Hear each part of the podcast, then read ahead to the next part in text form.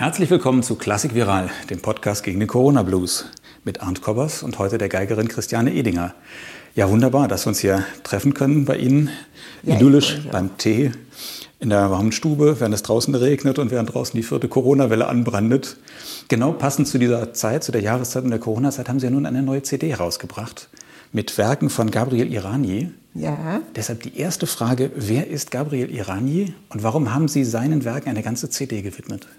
Also Gabriel Irani Iran. ist ein rumänisch-deutscher Komponist. Das heißt, rumänisch ist er ursprünglich. Mhm. Dann ist er ausgewandert nach Israel. Da hat es ihm auch nicht so gefallen. Und dann ist er nach Berlin gekommen und da ist er geblieben. Er ist jetzt deutscher Staatsbürger und macht eben eine wirklich ganz besonders schöne Musik. Und vor allem auch eine sehr geigerische Musik. Also nicht eine Musik, die immer nur guckt, wo es hässlich klingen muss, sondern auch, was die Geige eigentlich alles möglich hat und möglich macht. Und es gibt eben eine ganze Menge Sachen vom Irani und ich hatte die Möglichkeit, eine CD nochmal zu planen. Und da habe ich gedacht, das wäre doch eigentlich das Richtige. Und da hatte mir auch noch ein wirklich wunderschönes Stück dazu geschrieben, ein Solostück, aufgrund meiner Verehrung für JSB, was ich auch uraufgeführt habe und was wirklich ganz besonders schön ist, in zwei Sätzen. Und ja, das war der Grund, warum ich das gemacht habe. Natürlich kann man auch andere, es gibt auch andere sehr gute Komponisten, aber die kann man ja nicht alle. Mhm. Mhm. Die CD ist erschienen bei Kreuzberg Records. Was ist denn das für ein Label? Das habe ich noch nie gehört. Das ist das Label von Musik, äh, Neue Musikverlag. Ah. Ja, und die haben eine Kooperation mit dem Deutschlandfunk. Und auf diese Weise ging das natürlich sehr schön. Mhm. Das Stück aufgrund meiner Verehrung für Johann Sebastian Bach, da treffen Sie sich wahrscheinlich mit Gabriel Iranier, dann in Ihrer Verehrung für Bach. Kann man eigentlich ein Werk für Solovioline schreiben ohne Rückbezug auf Bach?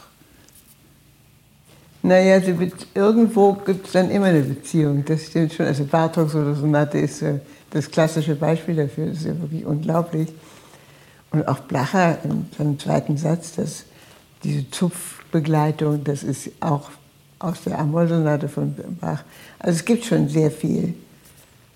Es gibt eigentlich immer wieder irgendwas, außer es gibt natürlich auch die Stücke, das ist dann auch in Bezug zu Bach, die so ganz kontra sind, die mhm. eben gar nichts von diesen schönen oder konstruktiven Klingen haben, sondern wirklich nur andere. Aber auch das ist natürlich ein Protest und daher auch haben Sie schon recht. Ja, jeder Geiger muss sich ja mit diesen sechs Werken auseinandersetzen, mit den Sonaten und Partiten. Aber Sie haben das ja besonders oft getan, denke ich. Sie haben ja sehr viel gespielt, Sie ja. haben die auch zweimal aufgenommen. Ja. Was hat Sie so sehr daran gereizt? Ja, es ist eine unglaubliche Musik. Und man hat natürlich den großen Vorteil, dass man als Geiger diese Musik endlich mal alles für sich hat. Sonst haben wir immer die Hälfte mindestens andere. Mhm. Und so haben sie diese ganze C-Dur-Fuge für sich selbst. Das ist schon der reine Luxus. Und die Musik selber ist unglaublich und so vielfältig und so wichtig und so ernsthaft und auch zwischendurch, wenn es mal lustig ist, unglaublich toll. Aber hat sich denn wirklich Ihre Sichtweise auf die Werke auch grundsätzlich geändert, dass Sie es zweimal aufgenommen haben? Ja, das schon. Also wenn man jünger ist, hat man natürlich weniger Abstand zu einem Stück als später. Das heißt nicht, dass ich mich nicht immer wieder nähere, aber natürlich so etwas wie die Siciliano im Gemoll spiele ich jetzt besser und zügiger als früher, wo ich einfach mehr Zeit brauchte, um dasselbe auszudrücken. Mhm. Manches bleibt, aber vieles bleibt auch nicht. Und man kann solch ein Werk immer neu erforschen, immer neu befragen. Jedes Mal, wenn Sie es spielen. Also die Tchekon habe ich nun wirklich so oft gespielt und jedes Mal ist es eine neue Reise. Das ist mhm. wirklich unglaublich. Und das ist mit Bach besonders oder gilt das für alle gute Musik? Das gilt im Kern für alle gute Musik, aber Bach ist noch eins, also sowas wie die Tchekon, das haben Sie ganz selten. Sowohl auch bei Bach, da haben Sie natürlich die ganze C-Dur, aber selbst da ist nicht alles auf diesem unglaublich geistigen Niveau. Natürlich gilt es für alle gute Musik, dass sie immer wieder was entdecken. Also nach 50 Jahren denken sie, was? Ja? Hm? Ist das vielleicht sogar der Unterschied oder das Kennzeichen für gute Musik im Gegensatz zu schwächerer Musik? Das könnte gut sein, ja. Dass es eben nicht mit dem häufigeren Hören oder Spielen langweiliger bekannter wird, sondern sich immer neue Welten eröffnen. Ja, das ist ganz richtig. Und bei Schmonzetten äh, freut man sich immer über die Schmonzette, aber da wird es nichts Neues. Mhm. Das stimmt. Mhm. Ja, Sie haben ja den, alle Standardwerke gespielt, das ganze Repertoire, die ganze Bandbreite. Sie haben ja auch äh, romantische Sachen wiederentdeckt, zum Beispiel ähm, Eduard Frank als Beispiel. Ja. Aber kann man das trotzdem sagen, dass Ihre zweite große Liebe vielleicht neben Bach die zeitgenössische Musik war oder ist? Nein, kann man nicht ganz so formulieren. Also ja, es ist eine große Liebe, aber es war eigentlich von Anfang an eine. Und zwar war für mich eigentlich keine Trennung. Also ich habe ja 62 die Solosonate von Boris Blacher spielen dürfen, hat er mir die Chance gegeben, war wirklich toll. Und das ist eben ein großartiges Stück. Ganz egal, in was für einem Stil das jetzt geschrieben wird, sondern da ist wirklich viel los und viel zu entdecken und auch ein Stück, was man immer wieder neu entdecken kann. Auch Schönberg-Konzert. Schönberg-Konzert habe ich gehört und wollte es spielen, weil es eben so toll ist. Das war damals nicht so oft. Ne? Das Nein, gab ja nicht viele Geiger, die das gespielt haben. Ja, ja. Selbst heute ne, ist das, machen viele Geiger einen Bogen drum. Ja, ist ja auch schwer, aber also man kann es schon spielen. Aber das ist der Grund, warum ich mit der modernen Musik, mit der zeitgenössischen Musik so zu Hause bin, weil ich da eben keinen Unterschied mache. Das ist ein Unterschied von Bach zu Brahms und auch von Bach zu Schönberg und auch von Brahms zu Schönberg, weil das eben verschiedene Stile sind, mhm. aber nichts, nichts komplett anderes. Wobei zum Beispiel Mari Pariah sagt, er spielt keine Musik, keine moderne Musik oder keine ja, atonale, nicht mehr tonale Musik, weil er sagt, er versteht sie nicht mehr. Er sagt schon, das ist was grundsätzlich anderes. Ja, und er ist ja sicherlich nicht der Einzige, der dann sagt, das ist was anderes. Kommt ganz drauf an, und das ist eben beim Irani so schön, da können Sie aus den Noten alles erklären. Wie bei jeder wunderschönen Musik, wie bei Bach und Beethoven. Und bei anderen Kompositionen müssen Sie dann eben irgendwie sagen, ja, aber und muss aber hier und hier bitte nicht und, und diese ganzen Geschichten. Und da bin ich auch ungeduldiger geworden. Und dann mache ich das eben einfach nicht. Mhm. Das ist natürlich nicht ganz in Ordnung, aber auf der anderen Seite ist auch nicht ganz in Ordnung, was Komponisten einem manchmal zumuten möchten. Aber ist das auch äh, eigentlich daraus entstanden, dass Sie gesagt haben, diese Musik muss gespielt werden, wenn sie nein, komponiert Nein, damals wird? war ich nicht so, als, als, junger Mensch ist man nicht so, also ich war damals nicht so moralisch. Selbstverständlich mache ich äh, das auch, heutzutage auf jeden Fall, das ist unsere Musik.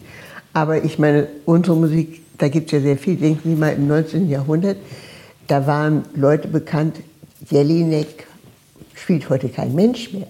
Und die muss auch kein Mensch mehr spielen.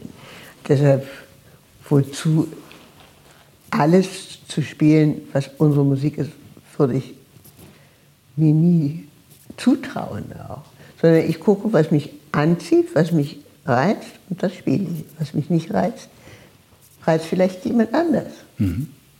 Sie haben ja auch eine ganze Reihe von Uraufführungen, von Erstaufführungen gemacht. Sie haben ja zum Beispiel das erste Violinkonzert von äh, Krzysztof Penderecki zur deutschen Erstaufführung gebracht. Ja. Und ich glaube, zum ersten Mal eingespielt auf äh, LP. Ja, die habe ich auch zweimal aufgenommen für, ja. für CD sogar. Ja. Ja. ja. ja. und Sie haben zum Beispiel das Violinkonzert von äh, Erhard Großkopf äh, haben Sie uraufgeführt ja, mit Bruno Maderna, Bruno als, Maderna. als Dirigent hier in, ähm, in, das war in Berlin. Toll. Ja. Und Christobal Halfter, die äh, ersten beiden Violinkonzerte haben Sie äh, uraufgeführt, mit ihm am Dirigentenpult oder genau. von äh, Peter Michael Hamel, das Violinkonzert. Ja. Wie ist es dazu gekommen, zu all diesen Sachen? War das geplant von Ihnen? Haben Sie gesagt, ich äh, möchte jetzt auch wirklich die, die Musikwelt irgendwie weiterbringen und neue Werke in Auftrag geben? Oder hat sich das Nein, ergeben? Sind das die auf Sie ergeben. zugekommen? Also Halfter äh, war vertreten vom selben Management wie ich. Jürgen Erlebach und Jürgen Erlebach hat gesagt, also der Christopher muss dir ein Violinkonzert schreiben. Und das hat er dann auch getan, ganz wunderbares Stück. Penderecki bin ich ja so dazu gekommen zur deutschen Erstaufführung. Isaac Stern hat das ja uraufgeführt mhm. und hatte zwei Jahre die Rechte. Und nun wusste aber jeder, dass Stern nicht in Deutschland spielt und deshalb wurde ich engagiert. Und dann hat Stern gesagt, nee, nee, er hat zwei Jahre die Rechte. Wo er die Rechte ausübt, äh, ist nicht so wichtig. Wenn er das nicht in Deutschland spielt, dann wird das eben in Deutschland nicht gespielt. Und da, auf diese Weise bin ich zuerst zu Capriccio gekommen, dann vom Penderecki und dann erst mhm. habe ich die deutsche Erstaufführung doch spielen dürfen. Mhm. Ja, mhm. tolles Stück. Und Peter Michael, mit dem bin ich ja lange befreundet, der wollte mir einfach ein Violinkonzert schreiben. Mhm. Auch ein wunderbares Stück geworden. Mhm. Ja, das sind ja auch so ein bisschen was wie, wie, wie Ihre Kinder. Meine Komponisten sagen das immer über ihre Werke. Sie haben ja auch ein bisschen einen Anteil daran als, als ja. Ur- und Erstaufführungsinterpretin. Ja, aber die Ehre gehört doch dem Komponisten. Mhm. Also, natürlich kann ich helfen, aber ohne die Noten bin ich gar nichts. Und das sage ich immer meinen Schülern auch ohne die Noten eines Komponisten haben wir nichts. Nicht? Mhm. Auch ein guter Grund, sich mal die Zeitgenossen anzusehen. Ja. Aber ohne die Interpreten haben die Komponisten auch nichts. Gut, sie haben die Noten, aber die Noten klingen die Noten. nicht. Aber sie klingen nicht. Ja, natürlich. Sie, sie, haben, klar, sie brauchen uns. Also es ist, ist schon eine schöne, im besten Fall eine schöne Zusammenarbeit. Aber wichtiger sind schon die Ersten. Mhm. Ja. Haben Sie denn eine große Liebe für all Ihre was ich jetzt gerade Kinder genannt habe oder vielleicht auch nicht unbedingt, aber die Werke, die Sie aufgeführt haben? Oder kristallisiert sich das dann doch so mit der Zeit heraus? Manches war wertvoll, anderes vielleicht weniger? Also ich habe mich schon ab und zu mal geirrt. Ja, muss ich ja jetzt nicht die Namen nennen, aber nicht so oft. Mhm. Und die anderen sind mir alle lieb und wert. Mhm. Ja. Hatten Sie dann noch Einflussmöglichkeiten? Haben Sie mit den Komponisten auch zusammengearbeitet? Manchmal ja, manchmal nein. Also die tollste, also in dem Sinn tollste Zusammenarbeit war eigentlich die mit Peter Michael Hamel, wo wir wirklich gemeinsam Passagen nochmal beleuchtet haben und geguckt haben. Und das war schon ganz spannend. Mhm. Und ähm, wahrscheinlich kamen dann noch manchmal die Noten auf den letzten Drücker, zumindest ist es ja heute wohl sehr oft so bei Komponisten, die dann irgendwelche Fristen auch gerne mal verstreichen lassen. Und ja, nein, also ich habe sie eigentlich immer rechtzeitig bekommen, nur mit dem Halfter-Violinkonzert. Hat er immer noch den Schluss geändert und mir immer nur gesagt, ich habe hoffentlich die Geigenstimme bekommen. Und ich hatte zwar die Geigenstimme bekommen, aber die brauchte ich ja nicht. Ich spielte auswendig und ich brauchte die Partitur. Und dann guckte ich auch nicht in die Geigenstimme. Und dann stellte sich raus, dass zwei oder drei Töne waren immer wieder anders. Das war natürlich, aber Gott sei Dank ging das gerade noch mal gut. Das war natürlich ein bisschen kritisch. Mhm. Ist es eigentlich schöner, solch ein Werk äh, zu spielen, aufzuführen oder auch dann zu spielen, ähm, wenn der Komponist dabei ist, also wenn er dirigiert oder Klavier spielt? Oder ist es besser, wenn er nicht dabei ist und man das äh, selbst erarbeiten kann? Naja, beides hat seine großen Vorzüge. Ich meine, ich habe den Penderecki dann schließlich mit Václav Neumann am Pult gespielt und der war natürlich ein unglaublich toller Dirigent und konnte das alles. Mhm. Und Penderecki, mindestens am Anfang seiner Dirigentenkarriere, hat es eher mit Emotionen und Wollen gemacht. Mhm. Was natürlich auch inspirierend ist, aber eben anders. Mhm. Und dann ist man schon sehr dankbar für jemanden, weil man spielt ja auch zum ersten Mal. Es ist ja alles Abenteuer. Mhm. Aber auf der anderen Seite, der Komponist sieht natürlich sehr oft noch Sachen, die man selber nicht gesehen hätte. Also das ist sicher immer hilfreich. Mhm. Und äh, die Komponisten lassen ihn trotzdem oder haben ihm genug Freiheit gelassen? Ja, Denn Sie ja. wissen ja eigentlich am besten, was Sie sich vorstellen und wie es klingen soll. Ja, na, vor allem der Komponist hat es ja aufgeschrieben. Mhm. Ja. ja, da gab es dann schon manchmal so gewisse Probleme, aber wir haben uns eigentlich immer geeinigt. Mhm. Und Sie spielen bis heute mit Begeisterung neue Musik? Ja. Ich habe gesehen, jetzt am äh, Anfang Dezember, am 3. Dezember, geben Sie ein Konzert in der Schwarzen Villa hier in Berlin-Steglitz, wo Sie dann Bach kombinieren, auch mit Irani, mit Nikolaus äh, Brass, mit Georg Katzer mhm. Musik. Und unten drunter steht dann Veranstalter Christiane Edinger. Muss man das heute machen, dass man selbst solche Konzerte veranstaltet? Nein, die Schwarze Villa hat ja diese Konstruktion, dass Sie jederzeit den Saal haben können, einfach so. Äh, müssen natürlich vorher einen Antrag gestellt haben, und aber im Prinzip stellt die Schwarze Villa diesen Saal kostenlos zur Verfügung, was ich wirklich ganz toll finde. Mhm. Und da kann man also auch solche Programme, die ja so, wie wollen Sie das tragen finanziell, wenn Sie da einen Saal mieten, dann sind Sie schon in den Miesen, mhm. nicht? Insofern muss dann eben auch ein Veranstalter darunter stehen. Mhm. Ja, aber solch eine Institution wie das Konzerthaus Berlin oder sonst irgendwas sollte doch eigentlich auch dankbar sein und froh sein über interessante Programme, gute Interpretin. Weil sie ja nicht solo da auftreten, das ist ja ein, ein Ja, sollte, aber das ist natürlich schon. Also anders, ich, wir hatten ja am 6. November dieses große Geburtstagskonzert für den Irani mhm. und das war wirklich voll, also für die Mendelssohn-Remise mit Covid und einmal, wir waren über 50 Leute und das war natürlich wirklich sehr schön. Aber das ist so ein Event. Mhm. Und so ein Kammermusikkonzert, also ich denke, wir werden vielleicht 20, 30 Menschen haben, so eher eine familiäre Atmosphäre. Aber es macht Spaß und wir tun es einfach. Mhm. Ja. lassen Sie uns doch mal auf Ihr Leben noch zurückblicken. Das ist ja doch äh, liest sich erstmal sehr spannend, wenn man die Biografie sieht.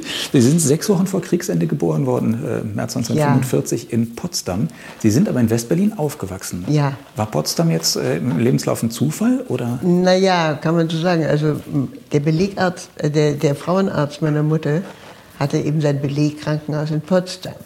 Mhm. Das war ja Berlin-Potsdam, das war ja praktisch das Gleiche. Mhm. Und deshalb kam ich in Potsdam zur Welt. Und Gott sei Dank rechtzeitig sind wir da auch noch wieder weggefahren. Mich, das, dieses Krankenhaus hat dann auch noch einen Volltreffer bekommen. Ui. Oh ja. Also ich habe schon Glück gehabt. Oh ja. Und das heißt, Sie sind in Berlin aufgewachsen? ja. Hier. Mhm. Und, Und angenehmerweise in Westberlin. Mhm. Ja. Und sind auch in einem Musikerhaushalt geboren worden, habe ich gelesen. Also Ihr Vater war der bekannte Pianist, Gerhard Puchelt. Genau. Genau. War Ihre Mutter auch Musikerin? Meine Mutter war ausgewählt, also meine Mutter hat auch studiert. Mhm. Klavier an der Akademie für Kirchen- und Schulmusik, musste da dann aber weg, weil sie halb jüdisch war. Und dann hat sie die ganze Nazizeit überstanden, indem sie Sekretärin wurde. Man musste ja dann einen Job haben, sonst ging es einem schlecht. Und nach dem Krieg hat sie dann schon noch mal probiert, wieder zurück. Sie war wahnsinnig begabt als Pianistin auch. Und sie haben auch zusammen versucht, ein Duo und damals gab es keine Waschmaschine, damals gab es aber schon Kinder und sie hat mir gesagt, immer wenn sie so richtig wieder drin war, kam irgendein Katastrophenkind, wurde krank oder sonst was. Und dann hat sie es einfach irgendwann aufgegeben. Mhm.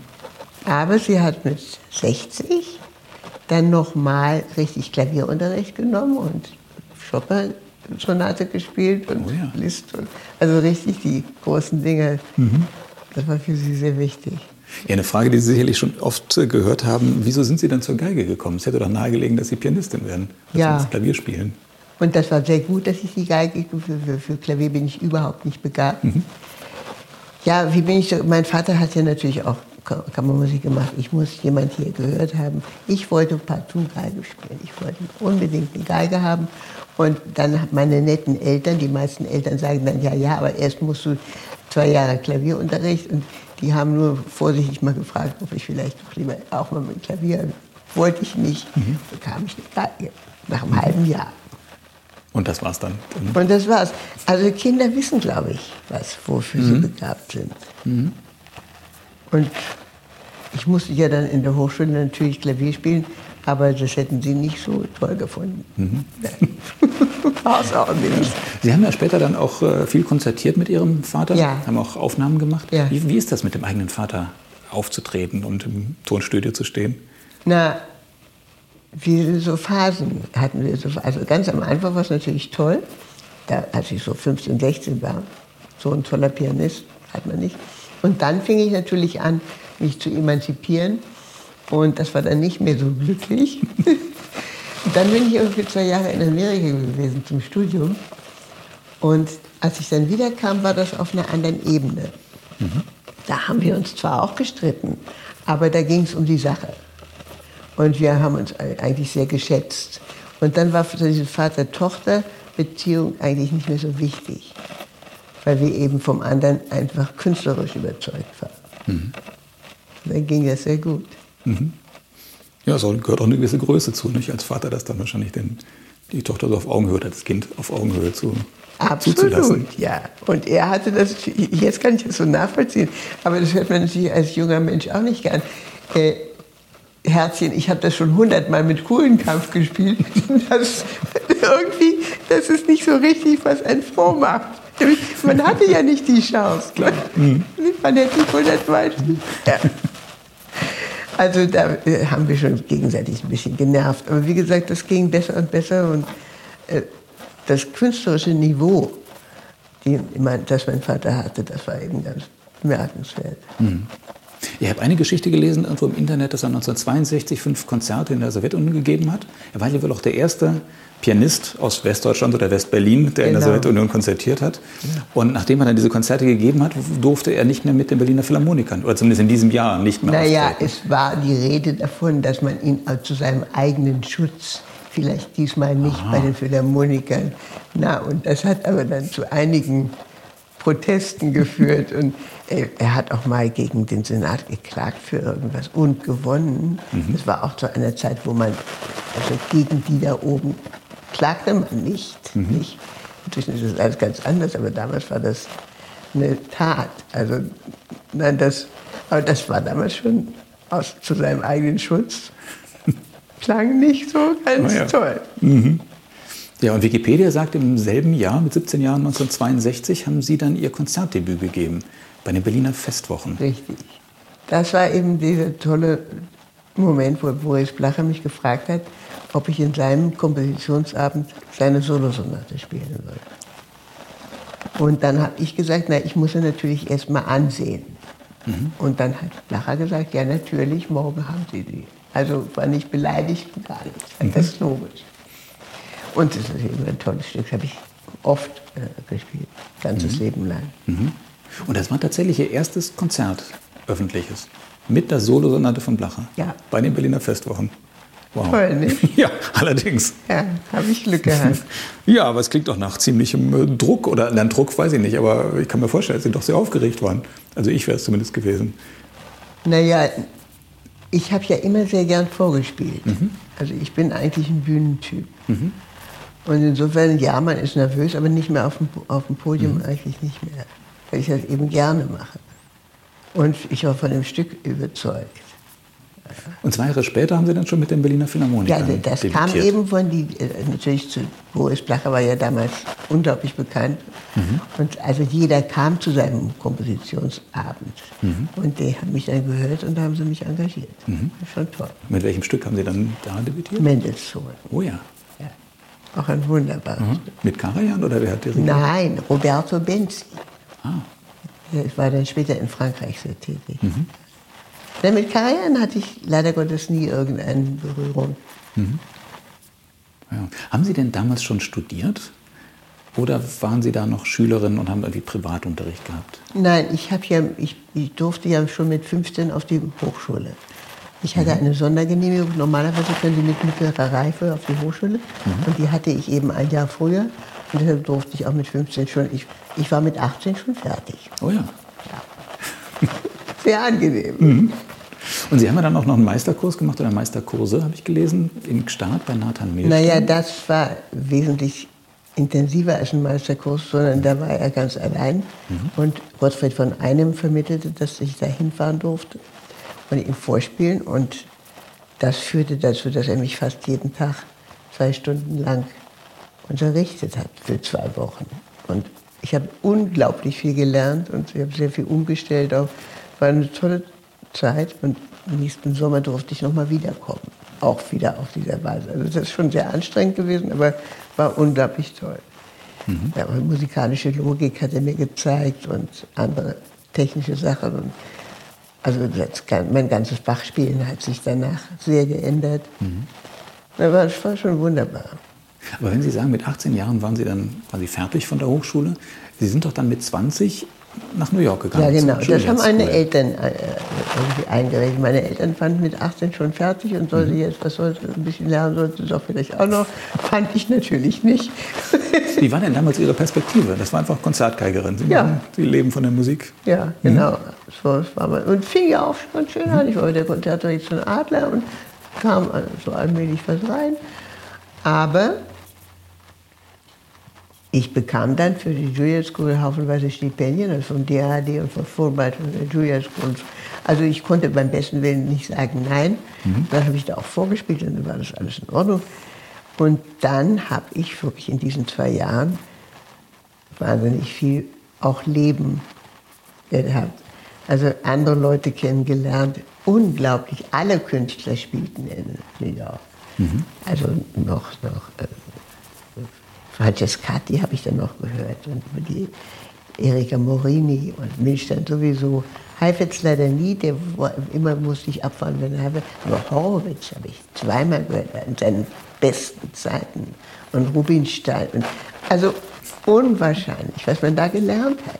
Also wirklich toll. Und auch bildende Kunst, also diese Museen, die es da überall gibt. Mhm. Und eben viele, viele junge Leute, die ich wohnte in einem Studentenheim.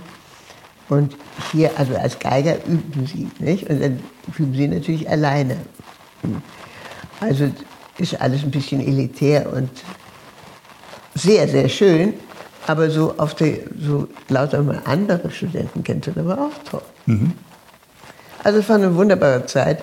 Und ich habe da ja dann auch angefangen, auch was ich gar nicht geplant hatte, aber hat sich Gott sei Dank so ergeben, zu konzertieren. Mhm. War da auch eine Agentin und ging eigentlich alles sehr schön. Ja. bei den meisten Menschen ist ja so, wenn man den, den, den, Lebenslauf sieht und die Biografie zurückblickt, dann haben sie irgendwelche Ämter oder irgendwelche, machen Karriere oder machen sonst irgendwas, wo so das, das, das Leben so gegliedert wird. Das ist bei Musikern ja eigentlich wenig bis kaum. Gut, Sie haben dann in den 90er Jahren die Professur begonnen, aber wenn Sie zurückschauen auf die ganze Sache, was sind eigentlich so die Sachen, die so herausragen? Sind das bestimmte Werke, sind das Begegnungen mit, mit Musikern oder Komponisten oder sind das einzelne Konzerte und Orte? Na, von jedem etwas. Mhm ganz sicher die schönen Konzerte, die, die gut gegangen sind. Zum Beispiel, ich habe hier, ich glaube, neunmal mit den Philharmonikern gespielt. Und da gibt es schon einige Momente, die bleiben einfach, mhm. weil die so schön waren. Und da gibt es auch das Bach-Festival in Carmel, was auch wirklich ganz wunderbar war, in Carmel, Kalifornien. Mhm. Und so davon gibt es eine ganze Reihe an, dass man sich wirklich sehr gerne zurück. Dann habe ich natürlich, dadurch, dass ich an verschiedenen Orten gelebt habe, auch verschiedene Freunde bekommen. Und auch das war sehr wichtig. Mhm. Also Sie haben gar nicht die ganze Zeit in Berlin gelebt? Nein, ich war zehn Jahre in München und ich war natürlich zwei Jahre in New York. Mhm. Ja. Natürlich habe ich dann auch mal Sachen gesehen als Tourist. Also die, die ständige Rede ist, ach, Sie haben ja so einen tollen Beruf, Sie sehen ja so viel. Ja. Und man sieht natürlich lange nicht so viel wie ein normaler Tourist, weil man muss ja üben und schlafen und so. Mhm. Aber ab und zu sieht man eben doch was, so zum Beispiel den Taj Mahal in, in Indien. Mhm. Und sowas bleibt natürlich auch. Und die Begegnung mit Menschen im fremden Land. Das ist ein Privileg, das wir haben, weil wir dann ja plötzlich arbeiten da. Mhm. Und dann hat man doch ein bisschen anderen Level. Ich habe auch gelesen, dass Sie Mitte der 70er Jahre so Robert Schumanns Violinkonzert quasi wiederentdeckt haben. Ja, das habe ich dem Bruno Maderna zu verdanken. Mhm. Bruno Maderna hat mich ja, nachdem wir Großkopf gespielt haben, leider nicht wieder mit Großkopf, aber engagiert. Da gibt es noch heißes Wasser, wenn Sie wollen. Oh ja, danke. Aber das äh, ja? Tee reicht mir. Gut. ja, also Bruno Maderna hat mich dann für Schönberg engagiert. Mein erstes Schönberg-Konzert habe ich mit Maderna gemacht, was wirklich toll war, weil er kannte das Stück wirklich.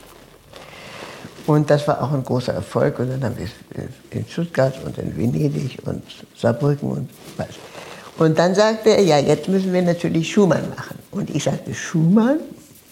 Aber dann hat er mich wirklich überzeugt, wie schön das Stück ist. Und wir haben uns eigentlich gemeinsam erarbeitet. Das war eine tolle Zeit. Mhm. Er ist bis heute ein Werk, das nicht so oft gespielt wird. Ne? Ja, mhm. es wird zu, zu schnell gespielt. Mhm.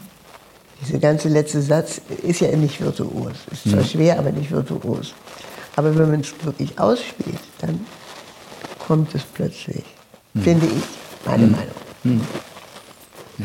Aber es ist nur, es kommt darauf an, wenn Sie Schumann Violinkonzert zum Schluss eines Programms spielen, also als letztes Stück, dann ist es ein toller Erfolg. Mhm. Publikumserfolg. Ja, glaube ich. Direkt vor der Pause wo normalerweise das Solokonzert steht, nicht ganz so. Mhm. Auch, aber nicht ganz so. Mhm. Ähm, haben Sie das denn oft erlebt? Also ich hatte das extrem selten, dass wirklich äh, ein, ein, ein Solokonzert oder ein Violinkonzert zum Schluss kam. Habe ich auch schon erlebt, aber sehr, sehr selten. Sehr, sehr selten. Das gönnt einem niemand. Mhm. aber ich habe es eben ein paar Mal, ein paar Mal erlebt, deshalb kann ich das ja berichten. Mhm. Ja. ja, das funktioniert genauso, nicht? Oder bei bestimmten Werken sogar besser. Ja. Na, also bei Schumann jedenfalls, also Brahms Konzert und Beethoven Konzert ist immer ein Erfolg. Mhm.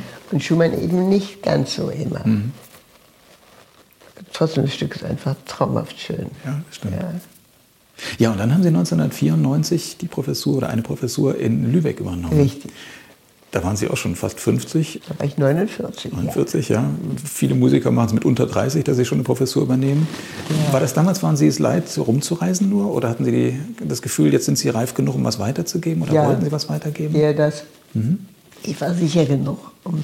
Also Kurse hatte ich schon ab und zu geleitet, aber so, so mit 30, 40 hat sich doch bei mir noch immer wieder was verändert. Und, und da wäre ich nicht so glücklich gewesen, was mhm. weiterzugeben. Mhm. Aber das, gut, das war auch die letzte Möglichkeit. Ich musste mich entscheiden, willst du sowas überhaupt machen oder nicht. Mhm. Und dann habe ich gefunden, doch, jetzt ist die Zeit das Richtige. Und hat sich auch sehr bewährt. Es hat mir sehr viel Spaß gemacht. Mhm. Und es hat Sie nicht eingeengt im Konzertieren? Es hat mich natürlich wahnsinnig angestrengt. Also ich musste vormittags üben und nachmittags unterrichten und das war schon, schon mhm. eine Menge. Aber ich habe es doch ganz gut hingekriegt. Und Lübeck war auch ein guter Hochschulstandort. Ja, Lübeck war wunderbar. Und da gab es eben auch Friedhelm Döhl, von dem ich ja auch mhm. viele Sachen gemacht habe. Und toller Komponist und so, so der Spiritus in diesem. Ja. Sacherbronn war doch auch mal in Lübeck. Ne? Ja, Sacherbronn war auch da. Als ja. ich kam, war Bronn da. Ja. ja. Das war mal wirklich so eine ja, herausgehobene äh, Hochschule nicht, für Geige. Ja, und für Bonn natürlich, also Bonn ist ein weites Feld. Vielleicht ein zu weites Feld. Na gut. Aber ich muss nur sagen, dass Bonn hatte bei uns in Lübeck 30 Studenten. Äh, normal sind zwölf. Und es ist ein Fall gewesen, den wir geprüft haben, Abschlussprüfung, der in seinem ganzen Studentenleben keine einzige Stunde bekommen hat. Dann haben wir ihn gefragt, warum er das gemacht hat. Hat er gesagt, in seinem Lebenslauf sieht es eben gut aus, wenn er Student von mhm. Aber gelernt hat er natürlich nicht. Nee, so sollte es nicht sein. Nee. Ja, und dann haben Sie auch noch viel Kammermusik gemacht. Das kam es mit dem Alter mehr, stärker oder haben Sie von Anfang an Kammermusik gemacht? Nein, auch in einer Zeit, wo man sich noch entscheiden musste. Mhm. Also man machte entweder Kammermusik, dann wurde man aber so als Solist nicht eingeladen oder mhm. eben umgekehrt. Und deshalb bin ich erst sehr viel später zum professionellen Quartettspielen gekommen. Mhm. Aber das hat mir dann auch nochmal sehr viel Spaß gemacht. Das ist natürlich eine völlig andere Art, muss man wirklich umlernen. Natürlich, die, die Literatur ist fantastisch. Das mhm. Miteinander ist auch schön. Mhm. Das heißt, so die meiste Zeit sind Sie dann schon alleine um die Welt gereist als ja. Solistin. Wo ja viele Kammermusiker auch sagen, das ist eigentlich das Schöne auch an der Kammermusik. Natürlich nicht nur das Zusammenspielen, sondern auch irgendwie, dass man nicht alleine herumreist. Nur. Ja, solange es nicht äh, doch zu Zerwürfnissen kommt und dann Gut, in den Streichquartetten, wo man dann 40 Jahre zusammenbleibt, dann ist es nee. wieder das andere Extrem. Ja, das meine ich. Aber Sie haben ja dann immerhin noch, äh, war das 2006, haben Sie noch ein festes Berlin-Trio, ein festes Ensemble gegründet. Ja, das war noch eine sehr schöne Zeit mit Klaus mhm. Helwig und Julius Claret. Mhm. Das war wirklich toll. Da haben wir richtig noch ein bisschen was auf die Beine gestellt. Das hat sich dann aufgelöst, weil die Claret ein wirklich tolles Angebot bekam vom New England Conservatory in Boston. Und das war ein Top-Job und da gleichzeitig unterrichtete er noch in Spanien mhm. und da hatte er dann einfach keine Zeit mehr für Proben. Für mhm. Und dann mussten wir da Abschied nehmen, aber niemand hat das gern getan, er auch nicht, aber es war natürlich klar. Ja, aber Sie sind ja nach wie vor aktiv. Ich muss das doch mal fragen, mit 76 Jahren, wie schafft man das noch so, so Geige zu spielen? Das ist ja doch ein Gut, Pianisten werden, werden sehr alt oder Pianistinnen können sehr alt werden am Klavier, aber bei Streichern ist das ja doch eher ungewöhnlich. Ja, weil die Haltung so unnatürlich mhm. ist. Nur, ja Gott, also üben, nicht? Und mhm. versuchen, seine eigenen Fehler rechtzeitig zu hören. Das ist, glaube ich, bevor es die anderen hören. das ist, glaube ich, und zu reparieren. Mhm.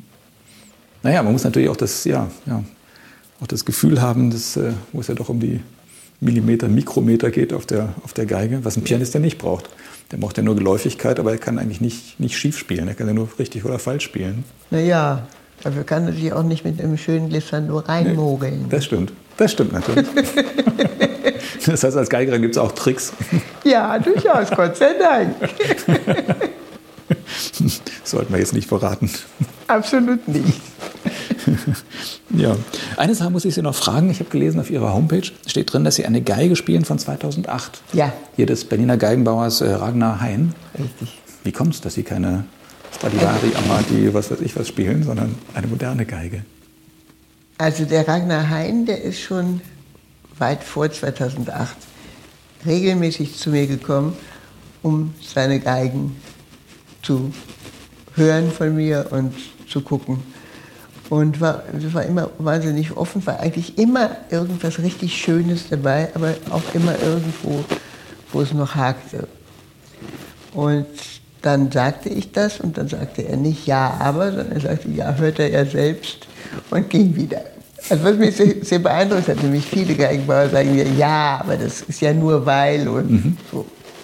Und dann kam er eben mit dieser Geige und da habe ich wirklich gedacht, also wenn ich die jetzt nicht kaufe, dann werde ich es vielleicht bereuen. Aber da habe ich sie natürlich nicht sofort gekauft, sondern ich habe sie erstmal gespielt und dann mit der Amati, die ich ja damals hatte, verglichen.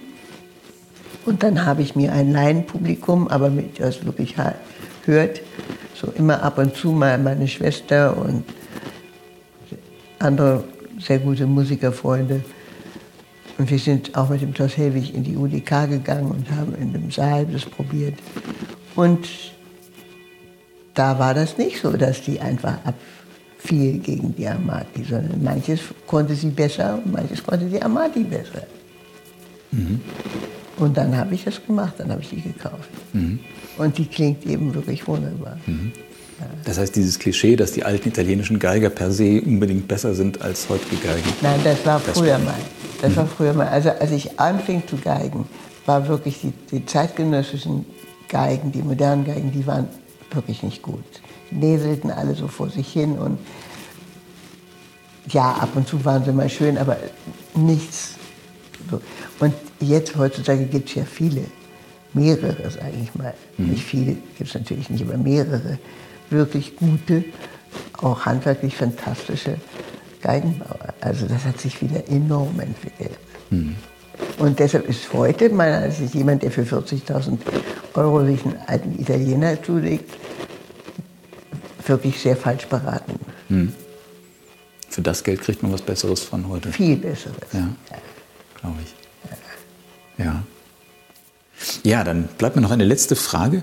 Wenn Sie doch mal so ein bisschen durchhängen, wenn der Corona-Blues oder das Wetter zu schlecht wird oder sonst irgendwas zuschlägt, gibt es irgendeine Musik zu spielen oder zu hören, wo Sie sagen, dann wissen Sie, dann geht es Ihnen wieder gut? Na, wenn ich wirklich vom Blues, dann geige ich erstmal nicht. Dann setze ich mich irgendwo hin und lese einen Krimi. Aber so wie Sie das sagen, wäre es natürlich auf jeden Fall Bach. Mhm. Ja. Das ist immer der, wo man dann wirklich durchatmet. Mhm. Ja. Ja, dann sage ich vielen Dank fürs Gespräch. Hoffen wir, dass wir diese Krise bald überstanden haben und dass wir auch glücklich hier durch diesen dunklen, kalten, regnerischen Winter ja. kommen in Berlin. Und hoffen wir, dass äh, mehr als 20 Zuschauer zum Konzert kommen demnächst. Ja, mehr als 25 dürfen wir ja gar nicht haben. Ach so, ah, na dann. Ja, ja. Dann aber fünf können wir noch Fünf können noch kommen, ja. genau. Und hoffen wir auf jeden Fall, dass es dann weitere Konzerte gibt, auch im Januar und Februar, ja. nicht, dass wir wieder ein paar Monate konzertlos verbringen müssen. Genau. Ja, vielen Dank fürs Gespräch. Große Freude. Vielen Dank fürs Zuhören.